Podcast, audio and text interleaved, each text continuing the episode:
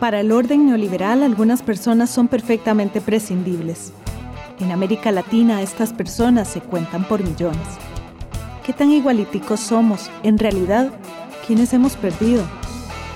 Las personas con mayor poder adquisitivo tienen más poder político y lo usan para promover sus propios intereses. Así, los efectos negativos de la exclusión y la falta de igualdad de oportunidades se refuerzan y se hacen permanentes al menos hasta que un terremoto social los destruya, o al menos hasta que alguien le apriete el zapato. Bienvenidas y bienvenidos a un nuevo episodio del Zapato Aprieta, el podcast que explora dinámicas de acumulación, desigualdad y distribución. Soy Gloriana Rodríguez Corrales y hoy nos acompaña Kun Foren, docente de la Escuela de Comunicación e investigador en el Instituto de Investigaciones Sociales. Con Kuhn vamos a conversar sobre la relación entre la migración y las políticas sociales.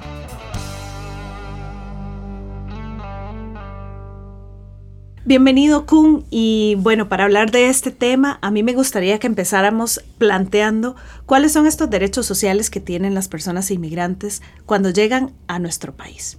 Bueno, muchas gracias por la invitación. Costa Rica tiene una ley de migración que reconoce en papel muchos, muchos derechos, está basado en derechos humanos internacionales. Y entre esos derechos están los derechos sociales, entonces que tienen derecho a la integración en varios, varias áreas de la vida social, pero uno de esos es también el derecho a salud y educación, eso lo reconoce la ley.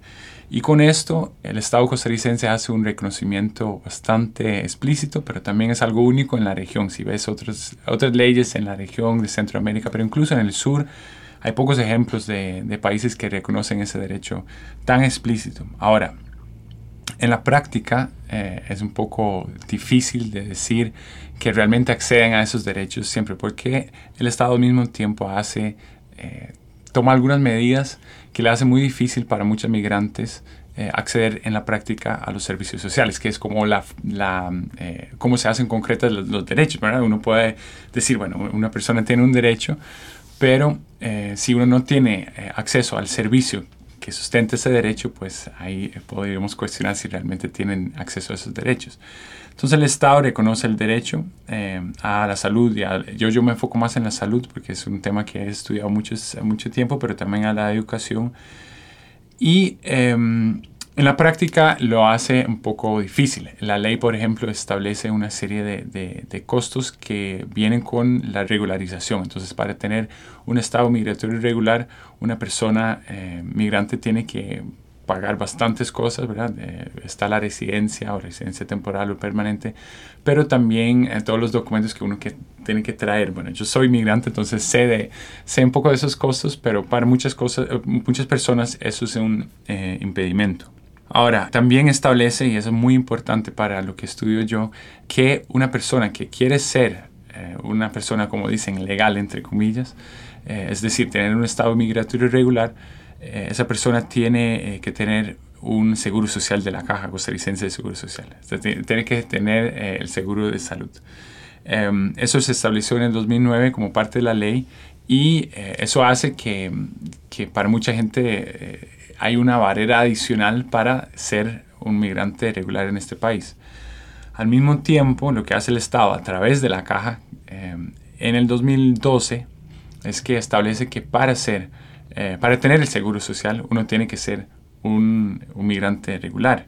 Entonces ahí ya entramos en una situación muy difícil, ¿no? Porque tenemos que tener un seguro para ser regular y tenemos que ser regular para tener el seguro. Esto se resuelve a través de la Corte Institucional, pero en la práctica sigue siendo pues una barrera para mucha gente porque sigue apareciendo eh, esa queja de que, de, que de, de, esa situación hay poco difícil salida. Pues Ahora, cuando se plantea esto en la ley, es un poco ingenuo pensar que alguien no se dio cuenta cuando estaba haciendo que, tenías el mismo trámite en dos vías, o sea que para hacer una cosa tenía que estar la otra o para hacer la otra tenía que estar la una. ¿Es una, una trampa del sistema? ¿O se gestó como una cosa que, de las tantas cosas que pasan y que nadie se entera? No, es más, eh, ha sido una cosa muy eh, explícito y... Em, eh, intencional. Eh, cuando la caja en el 2000, bueno, la caja entra en una crisis financiera, bueno, se destapa la crisis financiera de la caja en el 2011, ¿verdad? Que ya viene arrastrando, que, que con otras personas que saben mucho más como Juliana Martínez, que han trabajado este tema, eh, pero en el 2011 se destapa la crisis. Entonces la caja también, como dicen acá, pone las pilas y se pone muy estricta con sus propias reglas. Eh, entonces hacen como un eh, una actualización de los requisitos para tener el seguro. Entonces eh, se le manda un, un, comunicado a todos sus empleados diciendo, bueno, tenemos estos requisitos para poder acceder al seguro. Cuando Migración se da cuenta, la Dirección General de Migración y Extranjería, se da cuenta de esa lista, de esa actualización de requisitos, le hacen una solicitud a la caja eh, preguntando, bueno, podrían agregar un requisito más, que es que tenemos que tener un estado migratorio regular. La caja adopta esa, esa, esa regla, entonces eh, a partir de ese momento, a partir de esa actualización de, de, los requisitos em, eh, y a, partir de la comunicación interinstitucional entre la caja y em, migración, es, es, que se establece esa regla. Entonces fue una movida muy, eh, muy particular y muy consciente. Eh, ahora, eh, claro, en la práctica la gente se va a dar cuenta y hubo mucha queja de que cómo resolvemos eso, porque si una persona es irregular, ¿de dónde va? ¿La caja o migración? Em, la sala cuarta eh, establece que hay una salida que migración debe dar un, como un permiso provisional para, con la cual se puede ir a la caja y ahí ya se podría resolver. Eso está en papel. Lo que pasa es que en la práctica sigue siendo difícil porque incluso en el sitio web eh, de ambos, ambas instituciones eh, aparecen estas, estos requisitos igual como, como los mencioné. Entonces sigue siendo como una, una dificultad. Bueno, está esa, que es algo legal, burocrático, digamos, y después tenemos el tema de los costos que ya mencioné, que para mucha gente eh, se ha establecido algunos estudios, pero también lo que nos dicen migrantes, que entre 750 a 1.200 dólares para todos los trámites, incluyendo los viajes a Nicaragua y todo. Bueno, para mucha gente que gana ni el salario mínimo, eso es eh, muy, muy complicado, ¿no? Hacer esos trámites. Entonces, el marco legal en este momento no ayuda mucho a, a la regularización de personas migrantes. Eh, al mismo tiempo, el, seguro toma algunas medidas que hacen difícil o hacen muy poco claras las reglas para eh, migrantes acceder. Otra cosa que, que yo analizo y no, no veo cómo, em, eh, no veo la salida, pues, una, una forma de asegurarse, bueno, hay diferentes formas de entrar al seguro. Una es como asalariado, otra es como persona que contribuye voluntariamente, pero una muy importante que, que explica una muy buena parte de la cobertura del Seguro Social en Costa Rica, que explica 41% entre los nacionales, es enorme, es el, eh, seguro familiar. Es un, seguro eh, indirecto a través de una persona que contribuye que pueda asegurar sus dependientes. Ahora, em, hubo alguna confusión en algún momento si eso implica también migrantes, si una persona puede asegurar a una persona migrante. Ahora, em, se dijo en algún momento que, eh, y así establecido, es que sí se puede, pero la persona migrante tiene que ser regular. Pero para ser regular, uno tiene que tener un seguro. Ya lo vimos eh, hace poco. Entonces, para tener un eh, seguro familiar, uno tiene que ya tener un estado regular, eh, migratorio regular. Y eso implica tener un seguro. Entonces ya sería un seguro directo. Y eso es muy grande porque crea diferencias muy importantes entre la forma en que cubre la caja a la persona nacional y la, la, población migrante.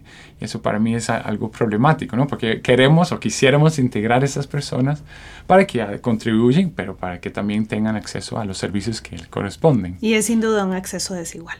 Sí, yo diría que sí, eh, porque a la, hora, a la hora de tener el acceso, tener el seguro, uno podría argumentar que tiene el acceso más o menos eh, igual, aunque también existen a la hora de acercarse a los servicios en la ventanilla prácticas de discriminación, etc.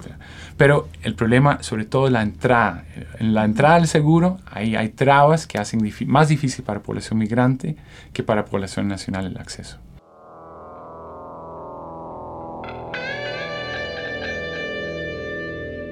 Las largas listas de espera para obtener una cita médica, escuelas sobrepobladas y un sistema de salud saturado con dificultades financieras para proveer servicios de calidad. Son algunas señales de la atención que enfrentan los servicios públicos en Costa Rica. Desde la década de 1980, el régimen de protección social, entrecomillado como excepcional, se ha mantenido bajo presiones debido a que el país redujo los gastos de la política social luego de la crisis de la deuda y la consecuente transformación estructural, económica y social. En este contexto, la incorporación de las personas inmigrantes nicaragüenses en los acuerdos de bienestar de Costa Rica se ha convertido en un tema particularmente espinoso. El deterioro de los servicios públicos y la reducción de la inversión pública usualmente no se representan como una consecuencia de las políticas neoliberales de austeridad, sino como el resultado de la migración de nicaragüenses a Costa Rica.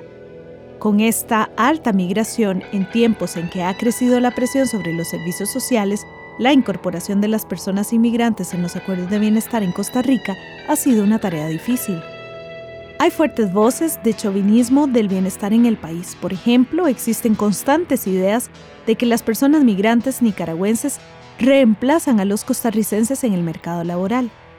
Son responsables de los altos índices de delincuencia y son culpables de la decadencia de los servicios sociales, en particular en el Seguro Social y la institución más importante y emblemática del sector salud, la Caja Costarricense del Seguro Social.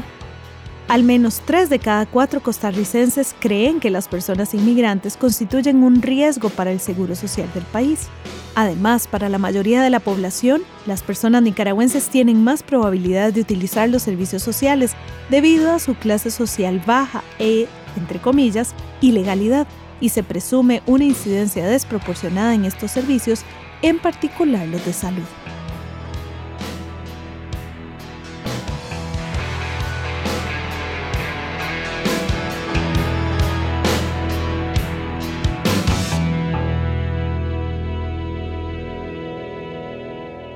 Forent, hoy en El Zapato Aprieta.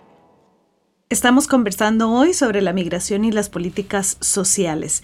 Y Kuhn bien nos decía sobre la política que tiene Costa Rica en términos de querer incluir a las personas migrantes a su sistema. Pero esto no es un tema de solidaridad o que Costa Rica sea un estado que realmente quiere acoger a estas personas, sino que forma parte de todo el montón de acuerdos que se han firmado internacionalmente para que esto suceda. O podemos decir que también hay una solidaridad. Yo creo que el Estado no es solo un Estado, ¿no? Acá hay diferentes partes y que ciertas partes del Estado sí eh, quieren integrar a esas personas porque le ven eh, la necesidad y la importancia. Eh, incluso hay muchas organizaciones que abogan por los derechos de migrantes, eh, que hacen lobby ¿verdad? En, función de, de, ese acceso y de, de, reconocer esos derechos. Pero hay otras partes del Estado que la hacen realmente más difícil.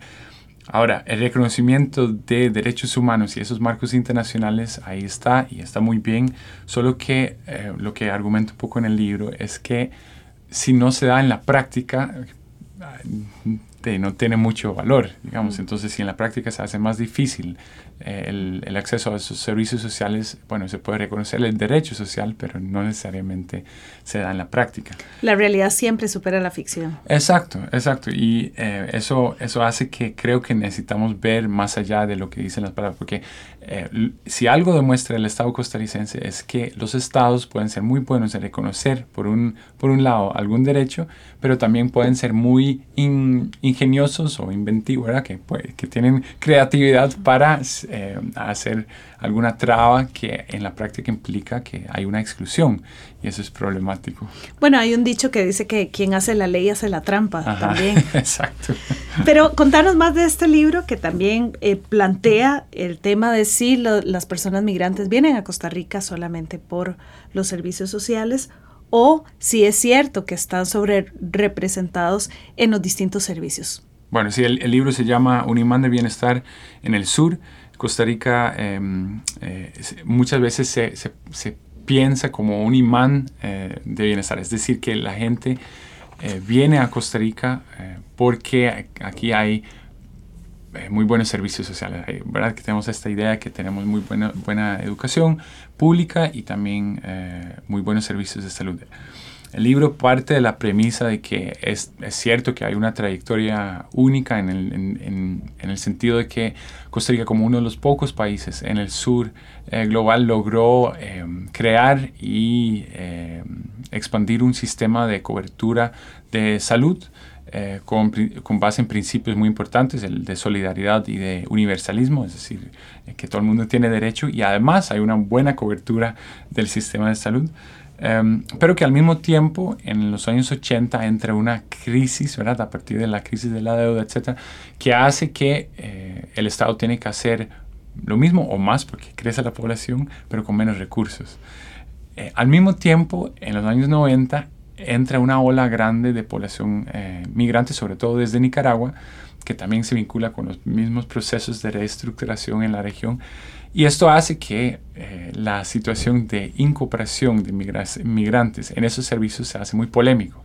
Eso no solo en Costa Rica, eso pasa en Estados Unidos, pasa en Europa, pasa en Holanda, pasa, ahora lo vemos eh, casi que en todos los países donde hay una eh, inmigración importante. Y está pasando en Argentina, una discusión muy parecida en Chile, en Uruguay. Entonces, en ese sentido, Costa Rica no es nada excepcional.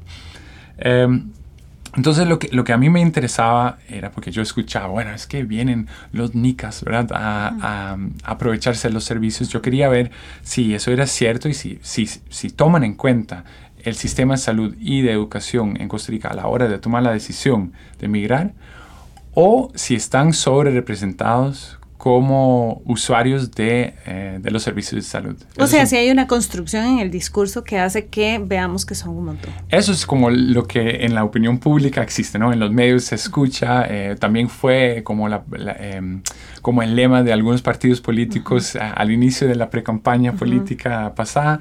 Em, sí, que, que, ellos vienen acá, que estamos casi que un tsunami de migrantes, ¿verdad? Que se está em, eh, apropiando de los servicios de los de los, de los ticos y también del mercado laboral, etc. Yo me enfoco en los servicios de salud.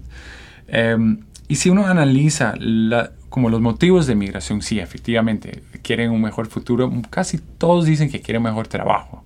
Que hay, hay, hay em, poco trabajo en Nicaragua, eh, que les cuesta, que los diferencias, las diferencias salariales, por ejemplo. Em, pero también, ah, como un tercio dice, hey, yo quiero mejores servicios porque allá no los consigo. Pero si vos preguntas por qué escogiste Costa Rica y no otro país, bueno, ahí viera que muy poca gente menciona el sistema de salud, porque más bien creen que no van a tener acceso casi que asumen que eso, eso va a ser difícil, ¿no? De tener acceso. Entonces ellos mencionan sobre todo el contacto con eh, familiares que ya tienen redes eh, ya existentes en, en, Costa Rica o por la distancia, porque es relativamente cerca, las diferencias salariales o porque saben que aquí hay trabajo. Eh, que muchos ticos no quieren hacer, ¿verdad? Si vamos a, a, a ciertos sectores en agricultura, por ejemplo. Em, pero, por ejemplo, lo que se dice mucho acá es que muchas mujeres embarazadas cruzan la frontera para que el chiquillo sea tico y entonces ahí tenemos derecho a, los servicios y etcétera. Bueno, em, menos del 1% se vino por razones de embarazo. Y claro, puede haber, ¿verdad? Esa es otra cosa que me decían mucho, no, pero tal vez mienten y, ¿verdad? Y, no, y no dicen la verdad. Sí, puede ser, puede ser que algo, pero de 1% al 20 o 30% que tiene la gente en mente, eh, tanta mentira no hay. sí, los porcentajes no pueden ser tan distantes. No, no. Ahora, esta cuestión en discursiva y mediática, de repente uno se puede poner a pensar, en Costa Rica no solamente vienen las personas nicaragüenses, vienen otras personas de otros lugares, pero se les achaca a que todos los, nuestros problemas y que la crisis de la caja muchas veces ha sido porque otras personas usan nuestros servicios. Sí. Bueno, eh, ahí creo que eh, varias cosas. Primero, eh, que sí, tenemos como esta ficción con la población nicaragüense y es porque tiene el, peso más alto en la población migrante. todavía tres de cada cuatro inmigrantes son, son nicaragüenses y tienen, tenemos como la, la idea de que es, es, una población muy particular que tal vez eh, vienen en condiciones más pobres, ¿verdad? Y menos educadas, digamos. Eso em, podría ser en parte así, pero si uno ve, por ejemplo, el aporte que hace la población migrante, eh, de buena parte nicaragüense, a la, a la economía costarricense estamos hablando del 12% del PIB, que es algo enorme, ¿no? Entonces, eh, muchas veces nos enfocamos en los posibles costos, pero no en los beneficios. Em, la otra parte eh, de... En los posibles, que es eh, en realidad que son los beneficios. Sí, claro. Son posibles, están siendo. Sí, sí, no, claro. Eh, los beneficios ahí están porque ahora lo podemos medir y hay formas de medirlo y la OCDE, que es una organización muy, muy seria, lo ha, lo ha medido y dice que un 12% del PIB viene, es lo que aporta la población migrante. Es, decir, aporta más de su incidencia en la población. Son muy productivos y es, no, es lógico porque es población que viene con toda la intención de trabajar. Y yo siempre digo, bueno, si vemos por ejemplo el desayuno tico, eh, si uno pone una mesa con todos los, em, eh, todos los ingredientes, el gallo pinto, el huevo, el banano, bueno, la frutica, como dicen acá. El, madrito. Eh, ajá, bueno, si uno se pone a pensar, si uno se pone a pensar, ¿qué pasaría si mañana no, se va la población migrante nicaragüense? Creo que la mitad de ese desayuno ya no estaría. Entonces yo siempre digo, si usted le da gracias a Dios por su desayuno, es súper bien, pero también dele gracias a un, un, inmigrante porque probablemente ahí está el desayuno por, porque esa persona em, aportó. Em, la otra parte es que nos em, enfocamos mucho en, en, emigrantes nicaragüenses, pero eh, yo creo que la base de la discusión debería ser que tratemos de integrar a toda la población migrante eh, porque así pueden contribuir, es importante, em, y así les podemos asegurar los derechos. Entonces lo que debería hacer eh, la ley y la política migratoria es hacerlo más fácil para eh, integrarse.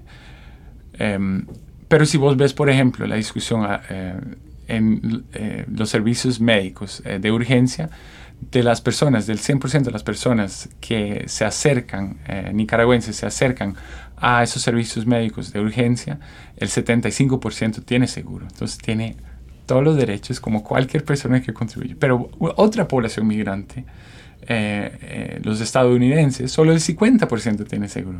¿verdad? pero ahí no se hace ninguna, ninguna bulla. Y, y, está bien, ojalá que no haya bulla nunca, ¿verdad? Pero es raro que nos estamos enfocando tanto en una población que en lo promedio contribuye mucho más de lo que pensamos, ¿verdad?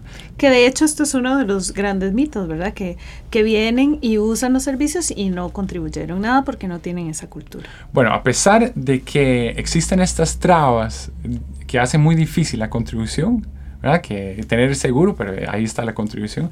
A pesar de esas trabas que ya hablamos, el 60% más o menos de la población nicaragüense tiene un seguro. Mucho más de lo que pensamos porque el, otra idea, ese mito que vos mencionas, es que todos son ilegales y, no, no, aportan y no tienen, incluso alguna gente de, de la Dirección de Migración eh, y de, de, la caja nos decían que ellos no tienen cultura de contribuir y bueno, si vemos los datos, dice otra cosa completamente, ¿no? Como que sí contribuyen en buena parte.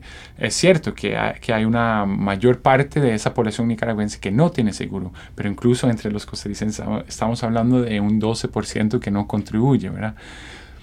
Pero es lógico si uno toma en cuenta que trabajan en mucho más trabajo informal, tienen una, ahí una sobreincidencia en el trabajo informal, en agricultura, construcción, el trabajo eh, doméstico, Em, y que existen esas trabas que hacen difícil y que hacen muy caro para ellos el, em, el aseguramiento y estar legal. Entonces, bueno, eh, ahí es donde tal vez se explica, pero eh, es un mito que no contribuyen al seguro social.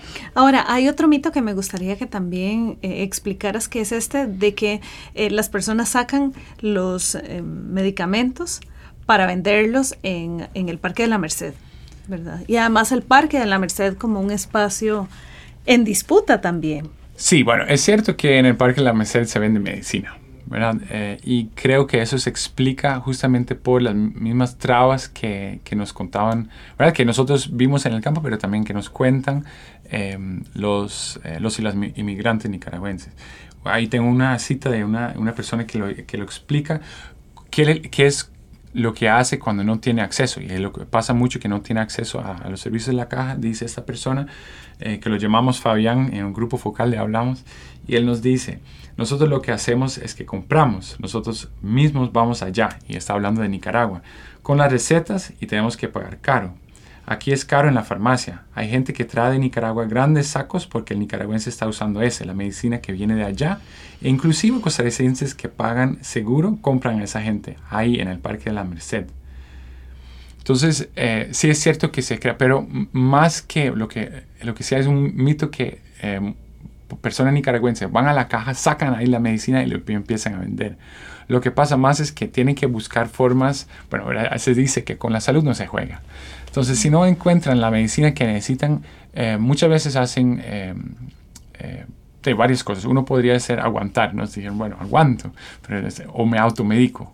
Eso es muy peligroso. O van con las recetas que tienen y buscan lo que necesitan en una farmacia privada o en eh, un espacio como el Parque La Merced, donde viene muchas veces la medicina desde Nicaragua acá y no desde la caja acá. O sea, el contrabandeo existe, pero es desde Nicaragua porque, de, porque mucha gente necesita resolver sus problemas de salud.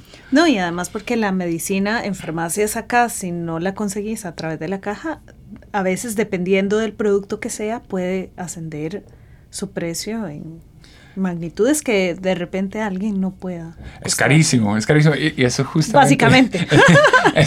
es, justamente lo irónico de todo esto, que una población que eh, normalmente tiene menos recursos, ¿verdad? Para la salud tiene que pagar más eh, para su medicina porque eh, a veces no tiene acceso a las medicinas que provee la caja. Entonces termina pagando más una población que tiene menos recursos para la salud y es problemático porque es muy regresivo. Claro, ¿Por qué entonces son tan persistentes estas ideas del imán de bienestar que tenemos las y los costarricenses, que también proviene de esta excepcionalidad, de pensar que esto en Costa Rica es el único país que está pasando, que, pero ¿cómo es esa imagen en realidad? Esa es la, gran pregunta que no termino de, contestar. Yo creo que tiene mucho que Qué bueno, porque así podemos hacer más programas. sí, yo, creo que tiene mucho que ver con el, el manejo que se le da en eh, los medios de comunicación, también el hecho de que nos enfocamos siempre en los costos, no en los beneficios, pero también tiene un poco que ver con la forma en que construimos el nosotros, ¿verdad? cómo es que armamos eh, un país y una identidad país. Em, en Europa hay una discusión muy parecida. En Holanda, que los turcos y los marroquíes vienen a eh, em, eh, atacar nuestra identidad holandesa. Acá un poco lo mismo, se construye como un nosotros y si viene una, eh, una ola de migración, eh, se siente que se está atacando el nosotros y entonces se crean más barreras con nosotros. Y una de las primeras formas de crear un nosotros a través del Estado es a través de los servicios que provee. Entonces, al cerrar esos servicios para algunos, es que se habla de un tipo de membresía. Quiénes están adentro y quiénes están out, están afuera. Ahora, ¿qué tiene que ver esto con la desigualdad? Creo que ha quedado claro, pero quisiera, y a modo también de ir encauzando la conversación, en estos 11 años que tiene el programa de analizar las desigualdades, ¿cómo este tema desde otra arista ha contribuido a esta visión macro de la desigualdad? Sí, yo creo que es justamente lo que hablamos ahora, de que el, nosotros y, los otros em, se crean condiciones desiguales a, acceso a, la integración, básicamente. Los servicios sociales son una puente para integrarse en una sociedad. Ahora, eh, es algo clave para pensar la, desigualdad, eh, que creo que es de por sí un tema muy importante de poner en agenda, porque eh, la desigualdad se vincula, eso ya lo sabemos, con muchos temas y problemas sociales, violencia, incluso problemas de salud mental y físico, ¿no? obesidad, ese tipo de cosas, que hay correlaciones directas entre fenómenos sociales que que al final son más caros para la sociedad costarricense que, que darle las condiciones para que una población migrante se integre. Creo que, eh, un poco, tal vez un poco más general y filosófico, creo que se mide un poco el, eh, el valor de una sociedad a cómo, a cómo tratan a los que vienen. ¿no? Y eh, creo que en este caso Costa Rica no está tratando de la mejor forma las personas que vienen acá y que vienen acá con las mejores intenciones, eh, no todos, claro, siempre hay, hay, algunos que no, pero la gran, gran mayoría viene aquí a trabajar, a trabajar duro y a, a, a, construir a un sistema y a una economía que es de todos. Y creo que no podemos olvidar eso. Creo que por eso es importante ¿verdad? poner la mirada sobre desigualdades y algunos lo ponen sobre los que están arriba en esa desigualdad, otros en los que están abajo, eh, pero es importante discutir que todos tienen que ver, ¿verdad? No podríamos tener grandes bananeras y grandes piñeras si no hubiera las personas que trabajan esas, eh, esas industrias. igual la, la, inserción de mujeres eh, de clase media no podría ser posible si no hubiera una población en buena parte migrante que trabaja eh, como eh, en el servicio doméstico y que hace posible esa integración eh, laboral, sobre todo de mujeres, porque se, todavía tenemos esa idea que ¿verdad? los quehaceres de la casa son, es algo femenino, que es algo que hay que romper también, pero ese es otro tema. Por favor. sí, entonces, bueno. Que es de todas las personas que viven en la casa, independiente a su género. A todo el mundo le gustan las cosas limpias. Sí, claro. Bueno, la mayoría. Bueno, es, es, es, curioso, no sé si tenemos tiempo, pero es curioso que, por ejemplo, el, el reconocimiento de las horas laborales de trabajo doméstico, que, que eh, fue de los últimos, que se hizo a ocho horas eh, eh, diarios, ocho horas laborales diarios, antes era más, eran diez, entonces pasó a, a, ocho, pero fue en la Asamblea un gran pleito y fueron sobre todo las mujeres, diputadas mujeres, que se oponían a eso, porque representan no a las mujeres, pero una clase eh, una cierta clase de mujeres que depende de ese trabajo para poder hacer su inserción laboral, que es un problema en la sociedad que hay que resolver de otra forma. Bueno, las desigualdades también nos invitan a ver las diversidades y diversidades entendidas en todas sus magnitudes y expresiones. Decía mi abuela, lo que es bueno para el ganso es bueno para la gansa. Qué bueno los dichos de las abuelas. Yo sigo pensando que ahí hay una, una filosofía absoluta de vida. Sí, hay que, hay que estudiar. hay que estudiarla y que la academia muchas veces llega a esos lugares también. Con otras palabras, más de domingo, pero llega. Con Forren, gracias por acompañarnos hoy en El Zapato Aprieta. Muchas gracias. Escucha todos nuestros episodios en SoundCloud. Puedes tener más información en nuestras redes sociales. Soy Gloriana Rodríguez Corrales y esto fue El Zapato Aprieta, una coproducción entre Radio U y el Programa de Acumulación, Distribución y Desigualdad del Instituto de Investigaciones Sociales de la Universidad de Costa Rica.